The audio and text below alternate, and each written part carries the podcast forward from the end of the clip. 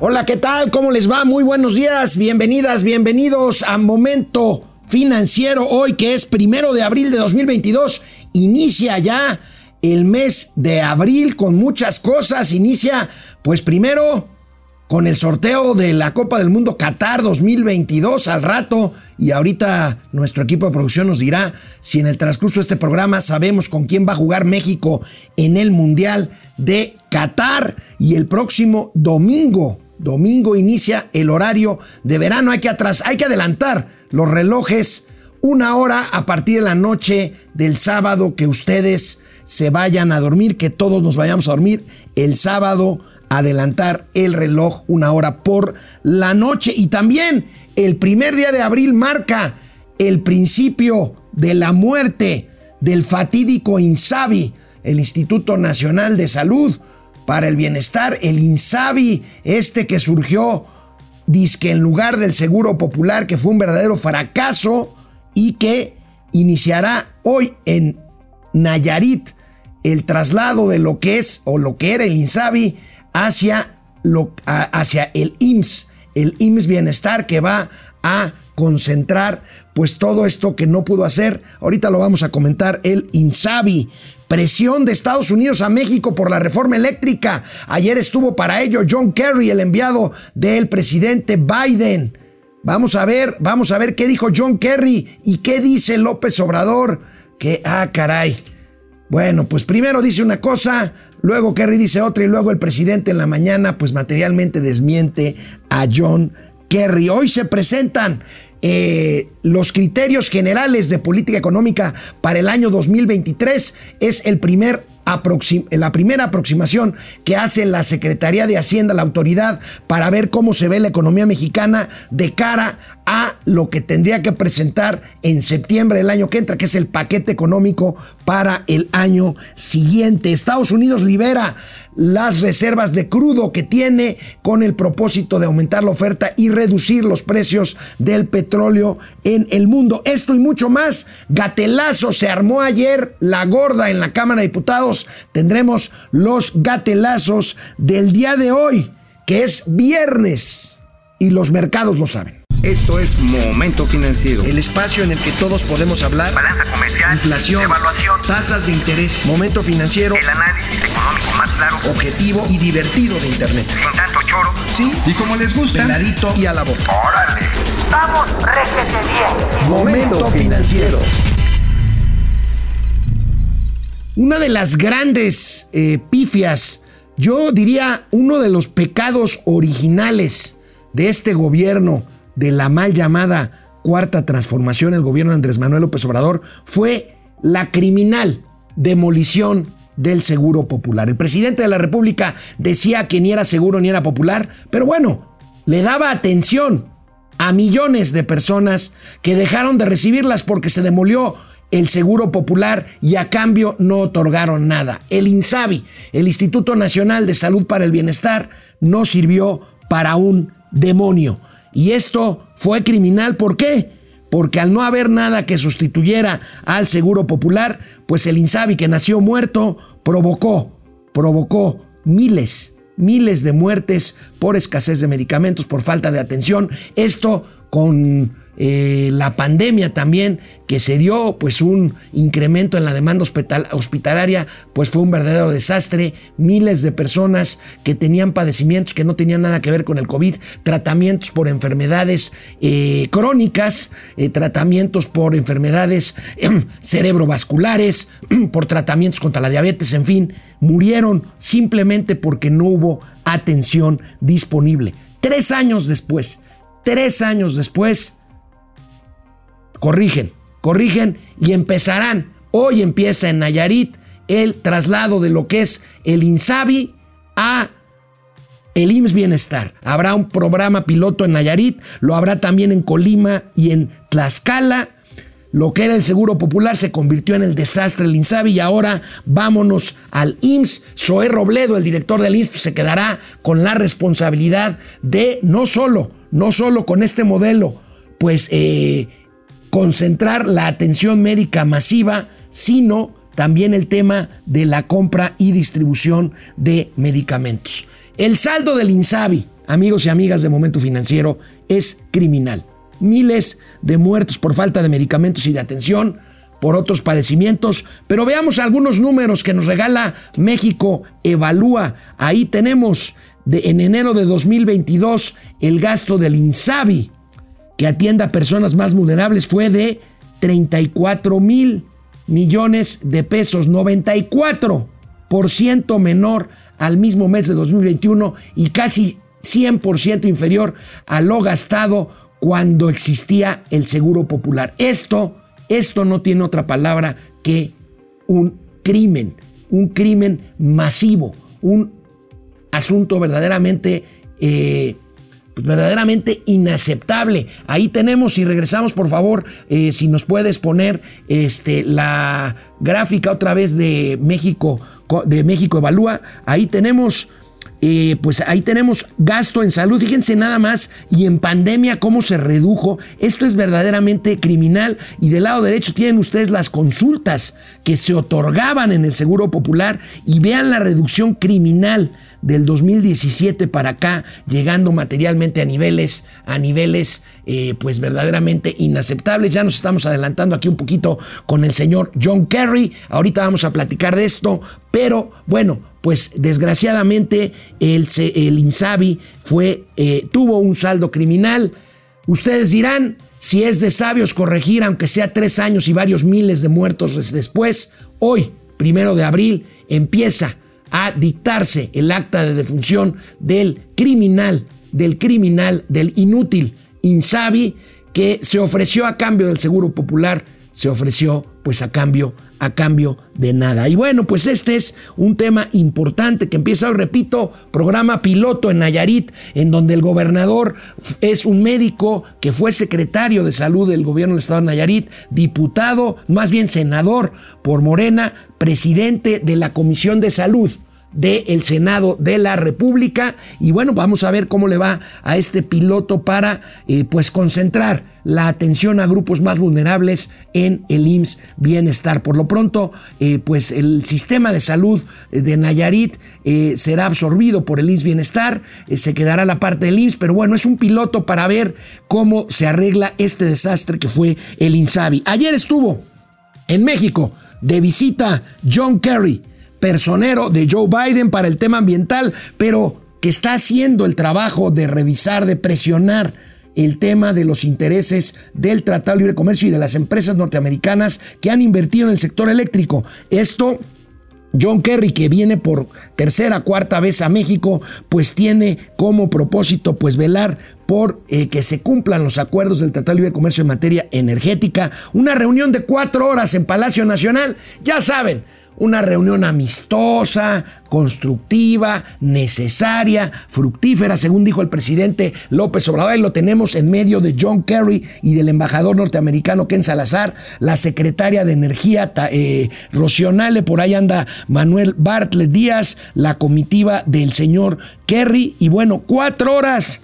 Cuatro horas de supuestos lugares comunes como entendimiento, respeto, alegría, pero Kerry entró por la puerta de atrás a Palacio Nacional, pero salió por la puerta frontal con un objetivo claro de darle un mensaje a la prensa mexicana, a los medios de comunicación, a la opinión pública nacional para hablar, hablar de que el acuerdo fue formar un grupo, un grupo estadounidense que va a vigilar el desarrollo de la reforma eléctrica como una forma de presión al gobierno mexicano para que no pues siga con esta barbaridad de su reforma eléctrica estatista. Vamos a ver, vamos a ver eh, eh, lo que dijo saliendo a Palacio Nacional el señor John Kerry, que fue alguna vez candidato a la presidencia de los Estados Unidos. Uh, President Lopez Obrador agreed that uh, we need to work on this. The energy reform issue is on the table. here in uh, Mexico. And uh, we put forward with our ambassador, uh, former Senator Salazar, we put forward ideas for how that reform can best reflect the possibilities of moving forward effectively. Uh, we agreed to have a team led by Senator Salazar here in Mexico that will work uh, with the White House and with uh, our office. Bueno, pues ahí tenemos lo que dijo John Kerry, un grupo, un grupo que pues vigilará, como quiera decir, presionará a las autoridades. Ese fue el acuerdo que llegó a decir John Kerry. Ahora, John Kerry fue aún más y fue al periódico Reforma a concederles una entrevista exclusiva, que es la nota principal de este del periódico el día de hoy, aprieta Estados Unidos a AMLO y promete cambios. Fíjense, AMLO promete cambios. Esto lo dijo John Kerry. ¿Acuerdan? Dijo John Kerry, mesa de trabajo para ajustar. Y si me pones otra vez, por favor, eh, la nota para ver ahí lo que dice el eh, sumario de la nota. Ahí tenemos, pues bueno, pues ahí está el tema del TEMEC. Y bueno, pues es increíble verdaderamente porque, bueno, eh, también lo retomó el financiero y el economista, los periódicos que siempre revisamos, pues por los temas que se tratan aquí en este programa de Momento Financiero. Y, aquí, bueno, incluye México en, incumple México en energía, dice el Senado de Estados Unidos, como adicional a la visita de Kerry que publica el periódico El Financiero. También habla, allá abajo lo dice, que acordaron México y Estados Unidos dialogar sobre la reforma eléctrica. Esto supuso que algunos colegas, como por ejemplo Carlos Moto, Mari Carmen Cortés, con los que yo estuve de acuerdo ayer en Twitter, dijera, bueno, pues van a revisar la reforma eléctrica.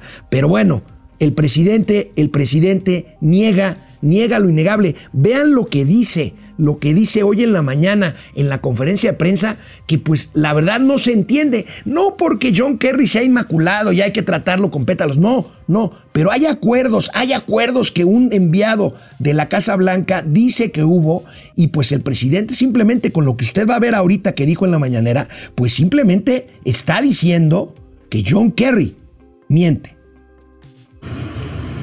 Y luego lo vi este publicado, creo que en el Reforma o algún periódico, que vinieron a jalarnos las orejas. Y que este, nos impusieron el que se acepte la participación de un grupo del gobierno de Estados Unidos para que revise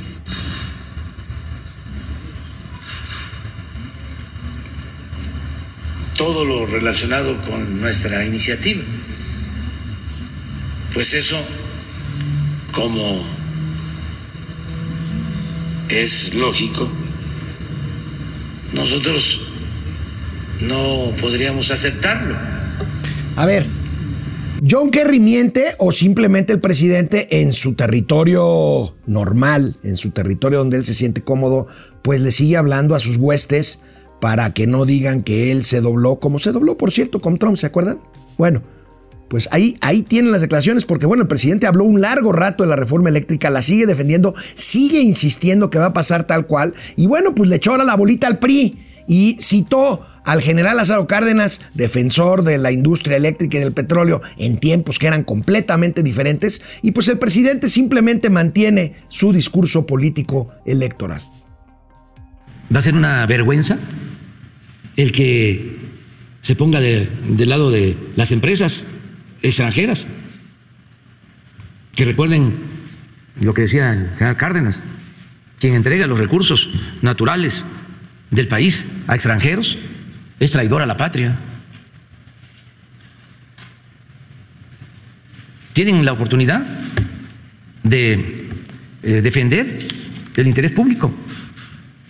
Está de por medio la economía popular. Si no se aprueba esa reforma, pues van a seguir medrando las empresas particulares, sobre todo extranjeras. Entonces, ¿cómo eh, el PRI va a actuar en contra del ideario del general Cárdenas y de Adolfo López Mateos? ¿En qué se van a convertir? Bueno, pues el presidente mantiene su discurso en la entrevista con Reforma. John Kerry advirtió lo que ya se había dicho. de aprobarse la reforma eléctrica en los términos en los que está, pues habrá paneles de controversias internacionales porque México renunció a la eh, pues jurisprudencia de los tribunales locales si se trata de violaciones supuestas a los acuerdos del Tratado de Libre Comercio, cosa que es el caso, entonces se vendrían demandas, demandas muy importantes, pero además John Kerry y el gobierno de la Casa Blanca advierten sanciones sanciones severas y consecuencias serias para México si persiste en esto, en esto de la reforma eléctrica. Bueno, tendrá que ver esto con la revocación, con la consulta de revocación de mandato el próximo eh, domingo, eh, de este domingo en ocho. Mm, no creo, ¿verdad? No, yo creo que sí. Es un tema político electoral. Vamos a ver, se supone que van a pasar la reforma eléctrica a votación la semana que entra en los términos en los que está. Vamos a estar, vamos a estar muy al pendiente. Y como, como marca la ley, hoy, hoy, el primer día del mes de abril, la Secretaría de Hacienda presentará los precriterios generales de política económica 2023. ¿Qué quiere decir esto? Es un primer aproximación, es un primer approach, como se dice por ahí, a pues el panorama sobre el cual se va a construir el paquete económico 2023 que se tiene que presentar en septiembre para aprobación en la Cámara de Diputados. ¿Qué quiere decir el paquete económico? Pues la ley de ingresos, la ley de ingresos que también pasa al Senado de la República y cuánto va a ingresar, cuánto va a ingresar eh, vía impuestos, vía otros ingresos no tributarios, el, la Hacienda Mexicana y el presupuesto de egresos, o sea, el gasto que se va a ejercer para el 2023, que es facultad exclusiva de los eh, diputados de los diputados eh, aprobar, discutir y aprobar. Bueno, pues se ajustarán seguramente las expectativas, ya lo adelantó y lo dijimos aquí en Momento Financiero, el secretario de Hacienda y Crédito Público, bueno, pues eh, que el país no va a crecer eh, al 4%, que dijo el presidente de la República, había dicho 5%. Bueno, vamos a ver qué esperan. Nosotros aquí, nosotros aquí esperamos un 1%, si bien nos va, mi amigo Carlos Ramírez, economista, colega, comunicador, lo ubica más por el 2% pero bueno, tendrá que haber un ajuste. La, el mercado, los analistas esperan que Hacienda establezca su nuevo pronóstico de crecimiento por ahí de 2,5%, quizá más pegado al 3%. Tienen que ser optimistas. Bueno, el, secretario de Hacienda ya dijo que no. Prevén, aquí dice el financiero, recorte de la Secretaría de Hacienda y Crédito Público a previsión del PIB y alza en la inflación, que también se quedan cortos. Parece que se quedan cortos. Vamos a ver lo que espera eh, el mercado y los analistas, ahí tenemos, eh, pues tenemos eh, que los criterios generales de política económica para este año 2022 marcaban 4.1%, actualmente pues estaría en 2 ciento y para 2023 en 2.8%. La inflación se espera que eh, se establezca un objetivo, un techo de 5.7%. Híjole, no se ve cómo, este, si la memoria no me falla, este es un dato que yo tendría que tener más fresco en la memoria, la verdad es que ya estoy envejeciendo, es que ahorita andamos sobre 7% de inflación, ¿no es cierto, señor Campos? Sí, 7% de inflación, eh, andamos en eso. Y bueno, pues vamos a ver, vamos a seguir viendo el cuadro, el cuadro este de las expectativas. Ahí tenemos la tasa de interés, la ubican en 7.20. Eh, el petróleo, pues el petróleo que ahorita vamos a revisar, la mezcla mexicana, la ubican en 75 a 80 dólares por barril. Ahorita anda rozando los 100 dólares por barril. Y el PIB de Estados Unidos lo ubican en 2008, eh, en 2.8% para este año. Bueno, pues ahí está. El lunes comentaremos con ustedes, pues, cuáles son los criterios generales de eh, política económica que, pues, están causando una gran expectación para hoy, primero de abril, que se presenten, que se presenten eh, por parte de la Secretaría de Hacienda. Por cierto, Moody's, la calificadora Moody's ajustó a la baja ayer, es otra vez la enésima eh, institución que ajusta a la baja el pronóstico de crecimiento para México lo ubica en un 1%, mucho más cercano de lo que prevé esta mesa de trabajo de momento financiero. Y mientras tanto, Estados Unidos reporta inflación a febrero todavía muy alta pero puede ir empezando a ceder con eso de que el presidente de la República presume que gracias al subsidio en las gasolinas de inflación mexicana es menor a los Estados Unidos pues bueno, pues son cosas, son cosas verdaderamente no comparables y difíciles de hacer. Aquí tenemos la inflación. En febrero la inflación de Estados Unidos se ubicó en un bárbaro 6.4%. La llamada inflación subyacente también acelera 5.4% a tasa anual, pero se, se, desaceleró un mes 0.4% desde 0.5 en enero. Eh, ya me volvió la memoria, la inflación en México anda por arriba del 7.25%, 7.29%. Y bueno, pues ahí tenemos las expectativas, expectativas económicas. Estados Unidos, ayer el presidente Joe Biden, ayer el presidente Joe Biden anunció la liberación de sus reservas. Estados Unidos tiene importantes reservas. Por cierto, productos, ¿saben de qué? De este satanizado método de fracturación hidráulica de suelo para extraer petróleo, el método del fracking. Gracias a eso tiene grandes reservas. Bueno, pues liberará y pondrá en el mercado un millón de barriles por día. ¿Para qué? Para aumentar la oferta de petróleo y entonces así incidir en un menor precio, pues eh, después de que a partir del 24 de febrero que estalló la guerra en Ucrania, pues los precios del petróleo se han disparado de una forma impresionante. Vamos a ver la información, la liberación de reservas de crudo tira los precios, bueno, los tira un poquitito por debajo de los 100 dólares y es que estamos hablando de grandes incrementos durante, esto es intradía o sea, en, eh, la, cotización del día de ayer, porque si vemos el incremento a nivel eh, trimestre que acabó ayer, pues vamos a ver un salto brutal en los precios del petróleo. Aquí tenemos esta gráfica, esta gráfica que nos regala, eh, bueno, aquí tenemos esta que, que, que, que estábamos viendo en la nota general, 101.20 eh, arribita de 100 dólares el World Texas Intermediate.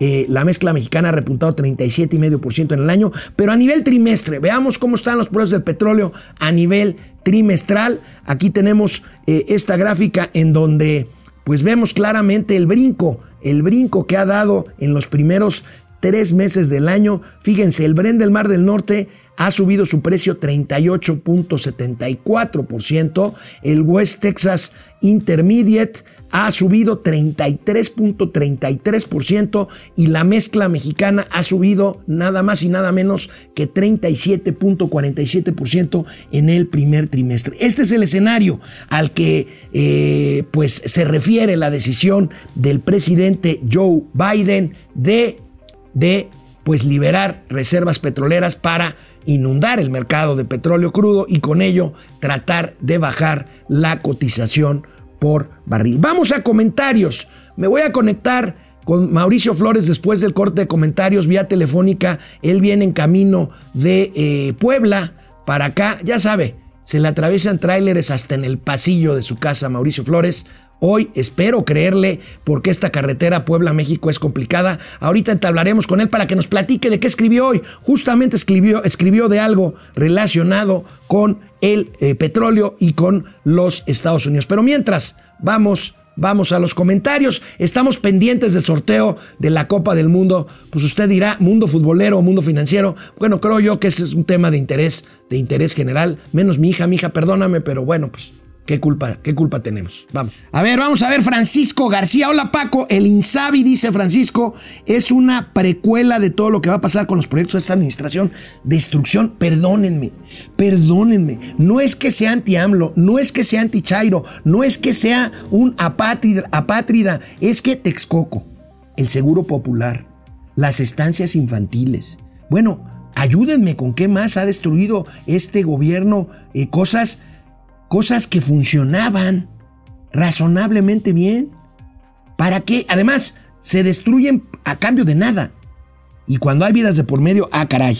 Proce Server, comenten qué tal estuvo la taquiza ayer por DDC. No fue ayer, fue hoy. Proce Server, hoy procederemos al clásico taco de asada, como dicen nuestros paisanos, no, no son paisanos, nuestros amigos regios. Hoy va a haber aquí en Momento Financiero a mediodía un una taquiza de asada. Pupi Noriega, hermoso viernes, mis canchanchanes, tíos guapetones y maravillosos. Saludos cordiales, querida comunidad financiera. Gracias, Pupi, querida, linda. Antonio G. Alcaraz, buenos días, tíos financieros y a todos los aspiracionistas. Man saludar a Antonio Alcaraz. Olivia Gómez, muere algo que no existía y nace otro muertito. Pues sí, es, un, es, una tragedia. José de Jesús Peña, saludos desde León, Guanajuato, a ese par de aclaradores financieros, León, Guanajuato. Saludos a mi amigo Gustavo Castillo, a, al Marqués, a Niki, a Amaranta, a, a Coralito, a Coral. Eliseo Hernández Martínez, buenos días, extraño, Huejochingo, Puebla. Huejochingo, ahí donde está el aeropuerto de Puebla, que es muy chiquito, pero muy bonito aeropuerto. Eh, Ráfaga Martínez se mocha con 49 pesos. Pues ahí está. ¿Para cuánto alcanza, señor este, Campos? Este, ¿Un, un six?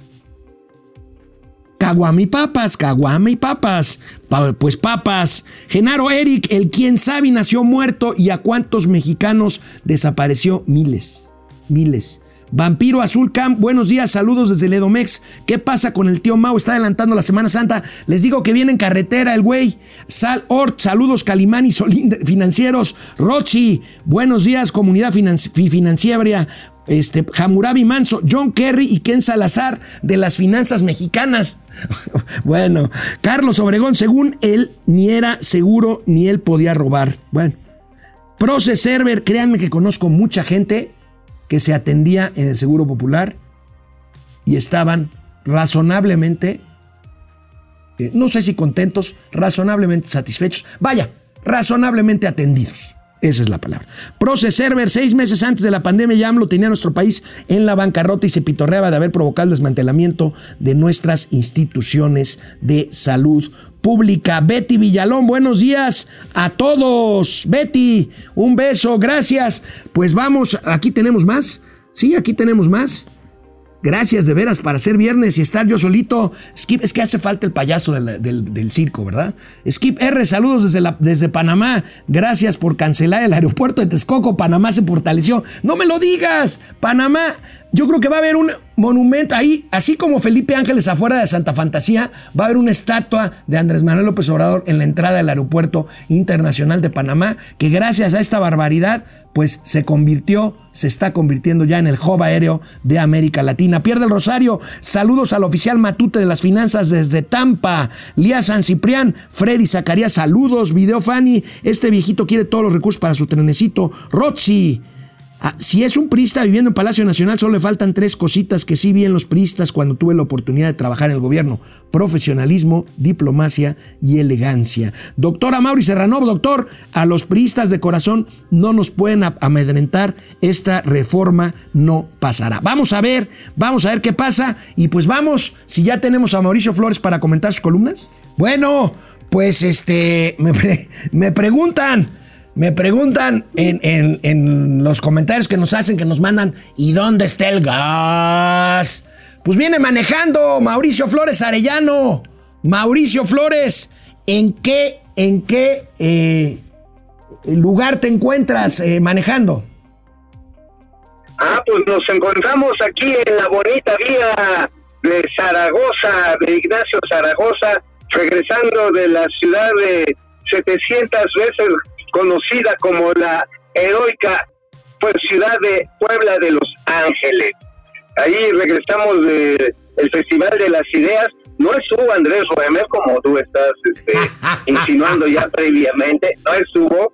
No, porque mira, esta iniciativa ya hacía falta, amigo, porque finalmente es parte de lo que se le llama los think tanks, pero de también difusión cultural y de difusión científica que está haciendo el Centro Ricardo Salinas Pliego, con también colaboración con el gobierno de Puebla. O sea, es, digamos, el principio incubador, ya no está Andrés Ruemer, al que pues le deseo mucha suerte en cualquier lugar del mundo en el que se encuentre. Yo sé que tú no lo quieres, para mí no, no es que no lo quiera, es este, tú sabes lo que pienso de, de, los delincuentes sexuales, aunque sean, aunque sean este presuntos. Pues mira, pues una cosa es la presunción y otra cosa es la demostración. Eso sí. Pero como ese no es el tema de mi columna, déjate digo, amigo, este, Fíjate que fue realmente interesante y de eso escribo, de hecho, la columna, es la columna del día de hoy en La Razón, para que ahí la vayan viendo. Porque finalmente, entre hay un montón de participantes, yo ya me tuve que regresar, amigo, porque pues, ahora sí, pues una noche de camotes está bien, pero ya dos ya es un ataque, ¿no? ya una noche, ya una noche allá quedándose en todo el rollo, pues este sí está complicado. Pero mira, hubo varias participaciones, una en especialmente trascendente que pude escuchar, pude apreciar, de la doctora Vivian Mings, que es una de las más reconocidas neurocientíficas, pero también en el desarrollo de lo que es la inteligencia artificial. Tiene muchos libros, investigaciones, y su ponencia fue de que si podemos crear un futuro a prueba de robots. Es decir, en la medida en la que se van automatizando tantas cosas, en la que vamos dependiendo tanto del Internet. Bueno, ¿te sabes el teléfono, más de dos teléfonos de memoria que no sean de, uso continuo, mi estimado? No, señor, platícame. No, pues sí, porque pues ya estamos dependiendo de las máquinas. Pero bueno, ella da una serie de alternativas, casi todas ellas emocionales, que permitirían pues que tengamos una vida mucho más este relajada en ese sentido. Pero mira, una realmente una muy emocionante que fue con la que abrió, abrió la, la, primera ronda aquí del Festival de las Ideas fue el de Axel Kaiser. Lo hace ubicar.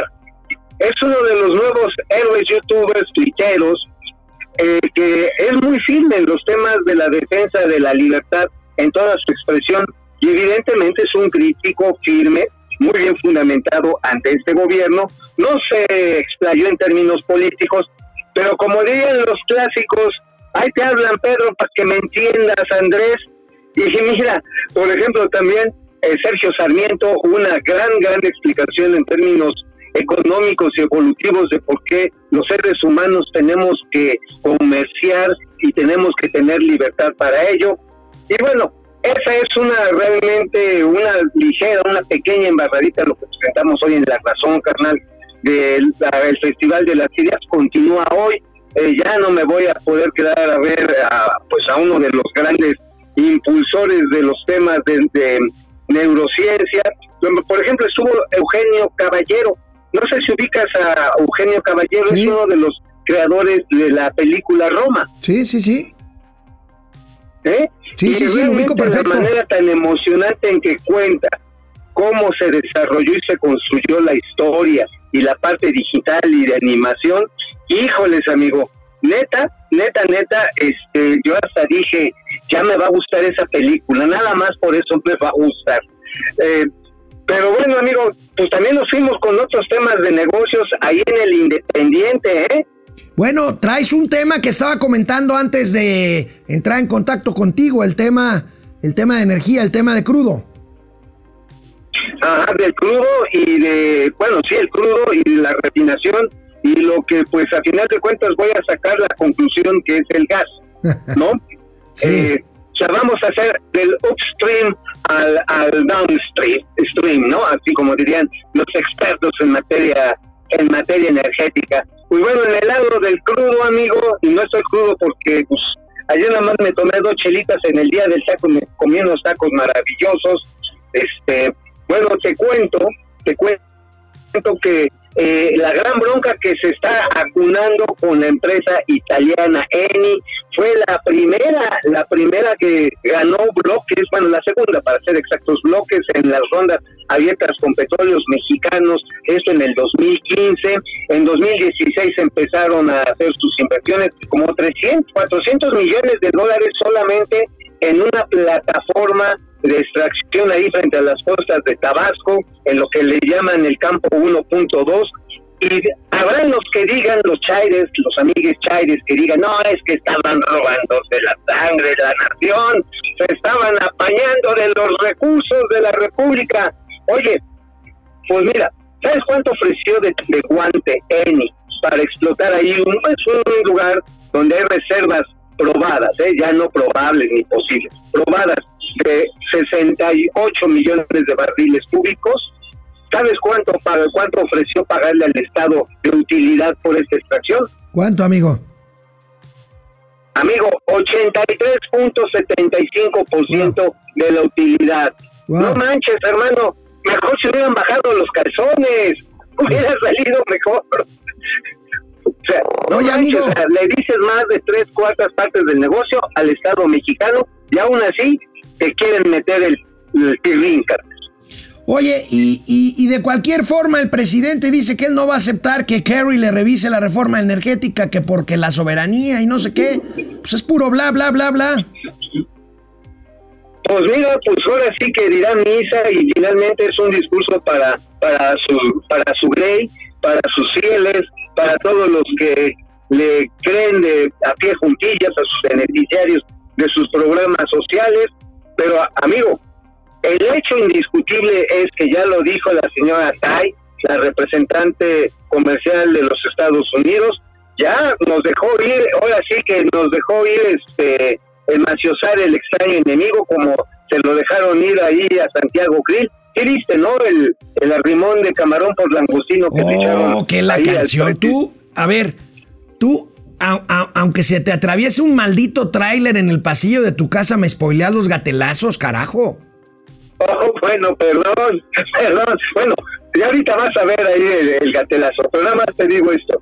En el caso específico de, la señorita Margaret Tai, es clarísimo, es clarísimo que a la siguiente que México apruebe una iniciativa que lo que incremente sea la huella de carbono, eso vino el señor Kerry ayer, y que venga a contravenir los acuerdos de respeto a la inversión extranjera contrato nacional, entonces vienen las represalias. Y ya hay represalias, am- amigo. Mira, no está junto con pegado, pero sí está pegadito. Por ejemplo, ¿te acuerdas que ayer platicábamos, platicábamos de que no le van a dar la categoría 1 nuevamente a la aviación mexicana? Sí, claro, ¿cómo olvidarlo? Ajá, bueno, ese es este, ese es un tema que está muy, parecería muy independiente, pero ni madres, ¿eh? Va por la misma línea y ya se lo aplicaron a la pesca del algo en el Alto Golfo del, del Golfo de México, se le están aplicando a varios productos agrícolas que están en curso. Entonces, este, pues lo que estamos viendo es que ya los Estados Unidos se están preparando el machete para pues este para hacernos la Willis niña, es decir, un cachetadón en público que nos va a dejar chimuelos. Bueno. Y amigo, ahí nomás ahí nomás porque ahí está en el Independiente. México depende depende profundamente del gas que traemos de los Estados Unidos. 80% del gas importado es de Estados Unidos. fundamentalmente Con que de Texas. congele un tubo. Ándale. Con que se les congele un tubo, con que fíjate que no me pagaste la factura, con que fíjate que no estoy muy de acuerdo con que estés quemando carbón en lugar de mi de mi gas y vas a ver la que se va a armar. Entonces, como dirías, amigo, le están jugando a los tontis con el gorila. Bueno, querido Mauricio Flores, nos vemos la semana que entra para seguir con esta Sí, aventura lunes. de momento financiero. El lunes, ¿eh? ¿Eh? El lunes, el lunes aquí. El lunes, ahí nos vemos. El lunes nos ¿Te vemos, amigo. Un abrazo, gracias a Mauricio Flores. Arellano. Y bueno, en la pasada convención bancaria dimos a conocer aquí eh, un paquete de créditos de 100 mil millones de pesos para pequeñas empresas. Lo anunció el secretario de Hacienda y Crédito Público en la convención bancaria en Acapulco. Bueno, insistimos aquí en que el tema del crédito a las empresas no es un tema de, eh, de oferta. Los bancos tienen para prestar, es un tema de demanda. La gente y las empresas se resisten a tomar riesgos en estas épocas. Y bueno, pues en el reporte trimestral de cómo marcha el crédito empresarial, enero-marzo, pues ya van a empezar a salir todo tipo de cifras trimestrales porque ya se acabó el primer trimestre del año. Y pues vemos que esto pues es absolutamente real. Vamos a ver, vamos a ver esta nota de eh, nuestros amigos eh, del periódico El Pasquín Inmundo, el Reforma Corazón de México, en donde se ve claramente que cae el crédito para empresas, retrocede 3.9 de financiamiento comercial, insisto, esto no es un tema de oferta, sino un tema de demanda. Y si vemos ese cuadrito un poquito más grande para que podamos comentarlo con ustedes, el financiamiento total, pues a febrero cae 5.5% para pequeñas y medianas empresas otorgado por la banca comercial. Son porcentajes de comportamiento anual al sector privado cae 1.8%, el crédito al consumo cae 0.3%, que es consistente pues con los vaivenes, con las sub y bajas del consumo en México que se reflejan en la recaudación del IVA. El único rubro que crece en el crédito bancario es el crédito a la vivienda, 2.8%, con lo cual es una buena noticia. El crédito a empresas desciende 3.9% y fíjense, después de caer 26% en enero el crédito de intermediarios financieros, no bancarios, Sofome, Sofipos, pues cae un poco, bueno, un mucho menos, menos punto cuatro, punto cuatro, menos punto, menos 4.7%, perdonen ustedes, aquí ya hice un gatelazo. Eh, bueno, pues ahí tenemos este comportamiento crediticio. ¿Se acuerdan ustedes de Alicia Bárcena, mexicana? Eh, manejó aquí temas económicos eh, a nivel ministerial. Bueno, ella durante muchos años eh, ha sido secretaria general de la CEPAL, de la Comisión Económica para América Latina. Bueno, pues dejará, dejará este cargo ya en breve, según reportan precisamente fuentes citadas por el periódico Reforma, Alicia Bárcena. Luego de un buen rato de dirigir la CEPAL, deja, deja este cargo eh, la mexicana pues hizo, hizo, revivió la CEPAL, la verdad la CEPAL eh, tenía una poca presencia mediática, se despide de CEPAL, la mexicana concluyó su eh, mandato después de 14 años en el cargo. Por decisión del secretario general de Naciones Unidas, será sustituida de manera interina a partir del 1 de abril, o sea, a partir de hoy, por el economista argentino Marco Sinoli. Ahí tenemos la salida de Alicia Bárcena. Y bueno, pues yo voy a hacer una pausa para ir con comentarios y regresar con los gatelazos de cierre de semana que están verdaderamente buenos.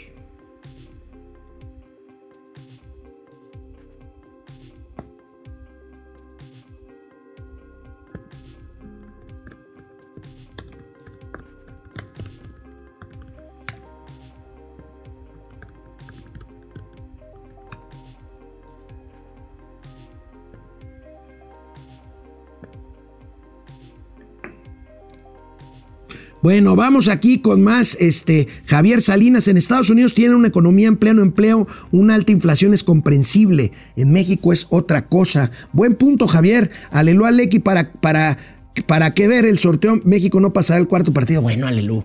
Pues vamos a ver, a ver si ya tenemos algo del sorteo. A Mauri Serrano, doctor. No sean mal pensados, el tío Mau se atoró en un embotellamiento de brandy presidente. Chiapaneco, primera vez en vivo, siempre los veo diferidos. Bueno, pues que es mejor en vivo, ¿no, Chiapaneco?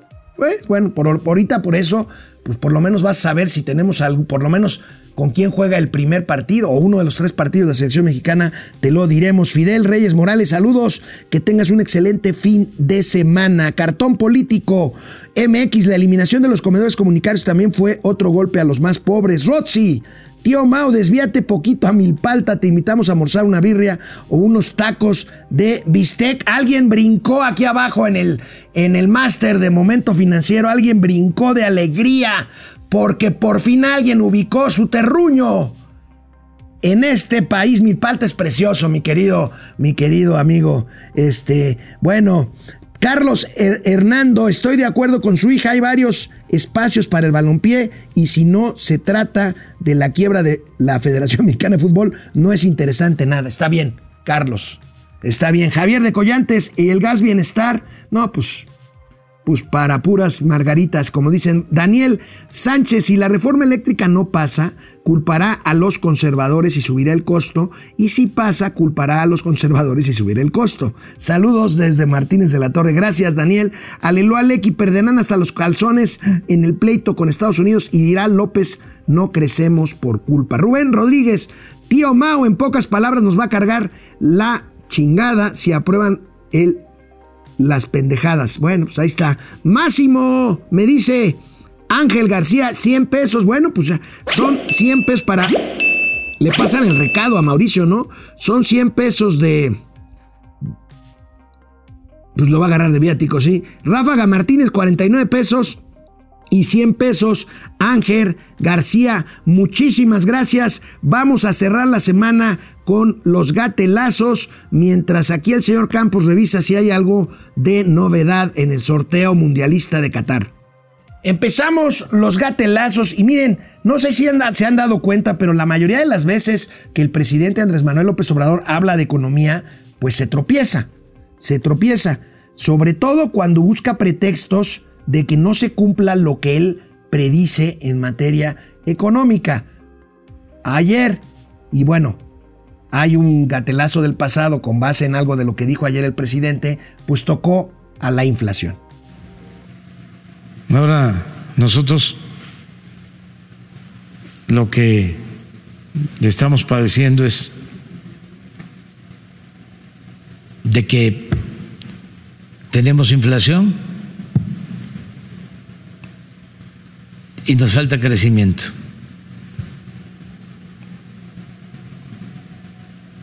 No es por echarle la culpa, pero sí es la pandemia que nos pegó muy fuerte. O sea que nos vino esto como anillo al dedo para afianzar.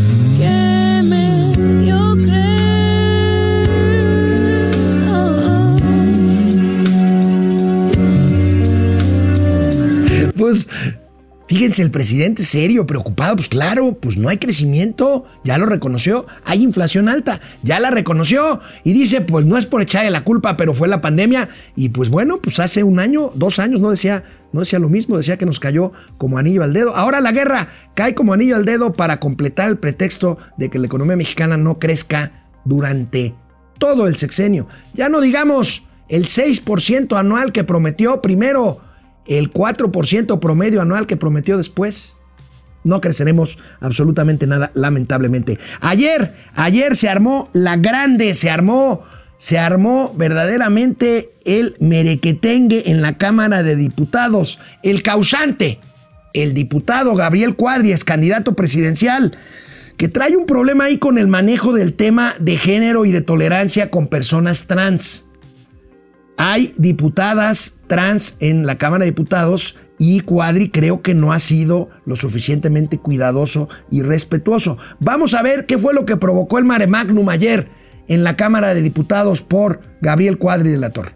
Adelante, tiene usted. Dos, cosas rápido. Hago notar que el señor Luevano me está amenazando dentro del Pleno y que no da ningún argumento al tema que estamos tratando, solamente insulta y descalifica.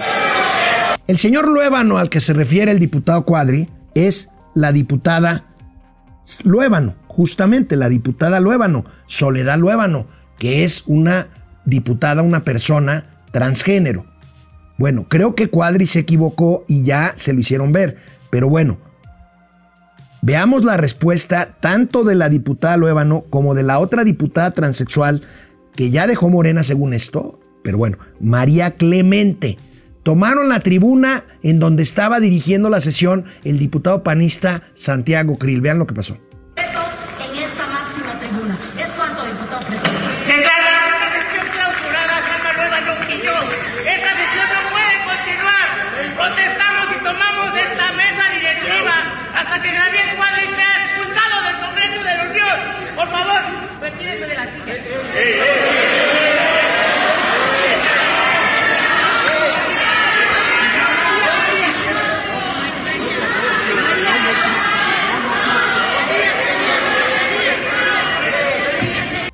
Préstenme el micrófono, decía Santiago Krill, que permaneció sereno, que permaneció sereno. Bueno, ¿quién es esta diputada María Clemente? Recordemos, en un gatelazo les presentamos un exabrupto que hizo en la cafetería de la Cámara de Diputados.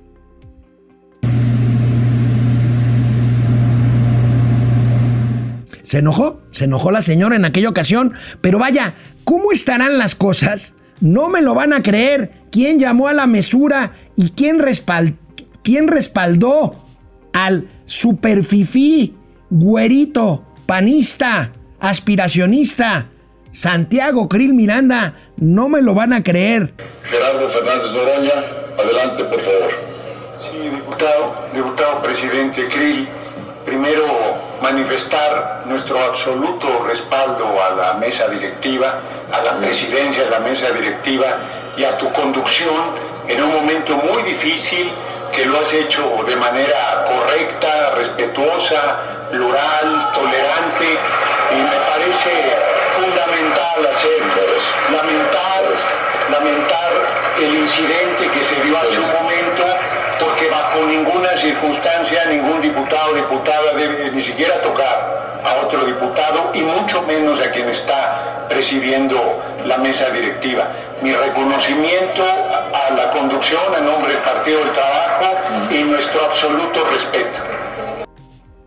Se va a acabar el mundo. Es impresionante. Ahorita comentaba por aquí, por, por, este, por el chicharito con mi querido amigo, el productor, el señor Campos. Bueno, ¿acaso, acaso Fernández Noroña tuvo un, un renacimiento en su serenidad? O al final del día, a lo mejor el señor Fernández Noroña, y perdóneme usted, señor diputado, pero pues lo único que me queda pensar es que usted es un transfóbico y apoyó más a Santiago Krill por eso que por otra cosa. Es increíble, pero veamos algo más de la historia. No tengo nada contra la transexualidad de la diputada María Clemente. Sí tengo que señalarle que tiene un problema con su ira. Vamos a ver. Primero, acotar que nosotros no confrontamos a nadie. Sí, pero ¿por qué se pone? ¿Por qué se pone y por qué avienta? Claro, ahorita llegó con Cuadri y ¿qué hizo? ¡Ay, que soy mujer! Vean el tamaño, sí, la la fuerza, la y su ignorancia y su ignorancia y su odio. No, es su ignorancia, grábenla. No te dejo pasar. Y saquen Y que no me quité porque ni yo ni nadie nos vamos a quitar para que pase una panista paneaguada perfumada. Ninguna mujer trans se tiene que hacer un lado. transfóbica. No te dejo pasar, ignorante ¿cómo y la ves? transfóbica. ¿Eh? de los diputados de Acción Nacional, diputados vendepatrias que han vendido todo, no han vendido a su madre porque la legislación no se los ha permitido, pero no está en duda de que serían capaces de poner una iniciativa para poder vender hasta sus propias madres. Somos un movimiento pacífico y siempre lo hemos sido. ¡Trabaja! ¡Ella te paga! ¡Trabaja! ¡Trabaja! ¡Ella te paga! ¡Ella te paga! ¡La Lola trabaja! ¡Trabaja! ¡Ella te paga! Entonces no hay confrontación. Ellas son unas provocadoras, vendidas, vendepatrias y que, y que quitan la dignidad al trabajo del oficio político. No hay confrontación. Porque ese, eso es lo que usted, ignorante, transfóbica, No ignorante y transfóbica. ¿Eh? Eso es ignorante y transfóbica. Pues trabaje, pero trabaje para nosotros. No la toque, no, no la toque. Cualquier cosa que cualquier ciudadano pudiese venir a la casa del pueblo a visitarla y no tendría por qué ser agredido. Ningún ciudadano ni ninguna ciudadana. Nota de este su amigo conductor de Momento Financiero. Estos gatelazos no tienen que ver con preferencias sexuales o con, o con cuestiones de género o transgénero. Tienen que ver, tienen que ver con violencia, tienen que ver con violencia de alguien que se dice pacífica. Tienen que ver con que esto, pues, puede resultar chistoso, insisto, no tiene que ver con una cuestión de género, ni mucho menos con transfobia, ni mucho menos con que cada quien pueda hacer con su cuerpo y con su vida lo que le dé absolutamente la gana. Bueno, otra vez, otra vez, el pueblo bueno, el pueblo sabio. Esta vez, ya ve que en las carreteras sale como, salen como del, como de, las, de los acotamientos de las carreteras, el pueblo bueno, cada vez que un camión, un tráiler tiene un problema, pues salen a ayudarle al chofer que se está ganando su trabajo llevando productos de un lado a otro, ganado. Otra vez, esta vez, el pueblo bueno asiste al chofer de una camioneta de bimbo. Ahí lo tenemos, fíjate, ahorita van a ver la toma abierta. Fíjense todos los umpalumpas que están saqueando el camión, un camión que chocó contra un ómnibus, contra un autobús de pasajeros, de donde se bajan todas estas personas, ahí lo tenemos, para llevarse, ahora sí que va a haber. Un saludo, amado, donde quiera. Qué cosa, ¿no? Bueno, pues ahí tienen.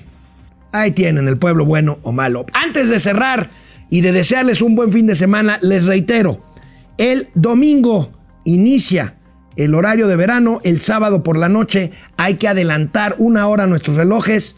Para muchos nos quitan una hora de vida o de sueño, para otros pues se ahorra energía. Este es un debate que quiere retomar el presidente López Obrador, que nunca le ha gustado el horario de verano. Vamos a ver en qué para. Por lo pronto, este año pues ya es irreversible. El domingo inicia el, horario de verano. México no ha salido en los combos, ¿verdad? En los bombos. ¿No? ¿No? ¿No? Bueno, pues, oye, oye, igual, igual y pasamos y no. Grupo C, Inglaterra y México. Bueno, por lo menos. Argentina, Argentina y México, no Inglaterra. Argentina y México. Bueno, pues al señor Héctor Moreno le va a tocar marcar a Leo Messi en el Mundial de Qatar. Primer, primer rival de la selección mexicana en el Mundial de Qatar. No, no que sea el primer partido. Primer rival de tres que ya después veremos en qué orden juegan. Argentina. Argentina, bueno, pues el Tata Martino es argentino, ¿no? Sí, sí, o chileno. Bueno, en fin, vamos a ver si sigue el Tata Martino. Ya el diputado Añorbe dijo que se fuera. Vamos a ver, bueno, Argentina, Argentina, México. Bueno, pues vamos a ver de qué cuero salen más correas, si del de Messi o Di María o el de Raúl Jiménez y el Tecatito Corona. Nos vemos. Nos vemos el próximo lunes. Cuídense, descansen.